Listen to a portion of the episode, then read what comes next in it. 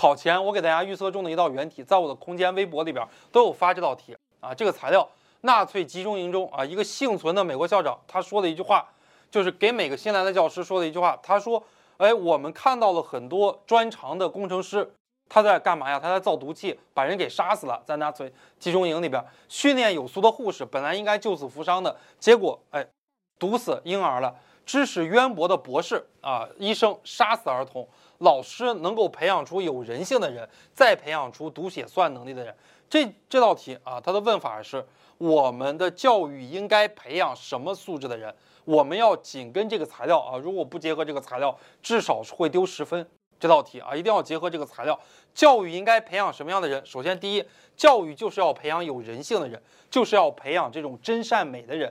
哎，然后第二点，然后我们再说，教育要培养人读写算啊，读写算能力的，有专业特长的这样的一些人，才能让人不利啊，这个才能有利于啊，利于世界的这个民族之林。第三的话呢，就是我们的教育啊，要培养两者结合的人，就是既要有人性，就是既要懂得感恩，然后又要能把专业的能力发挥到正当的地方的人。哎，这是围绕三个方面来给大家答。啊，也可以围绕全面发展来答，围绕创新精神实践能力来答，围绕素质教育来答，呃，围绕培养独立自主的人、发展人的个性来答也可以。但最终的一个落脚点呢是德育和智育的关系，也可以围绕赫尔巴特的教育性教学原原则来答。在德育里边有智育，在智育里边有德育，两者是不可分的。但是无论如何啊，一定要结合二战呀，呃，结合这个纳粹集中营呀。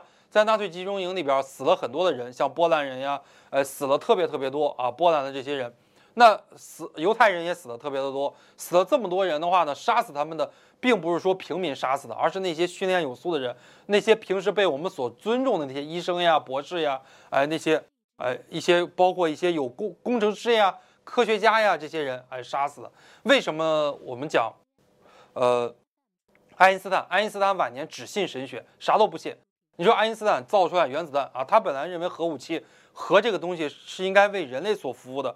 结果你看，看到美国在日本的广岛和长崎杀死几十万人，一下一瞬间，整个人就在就化成了液态了，化成了原子了，在世界上消失了。爱因斯坦从此再也不搞学术了，就只研究神学，其他都不研究了啊！这是我们说到的这个这道题。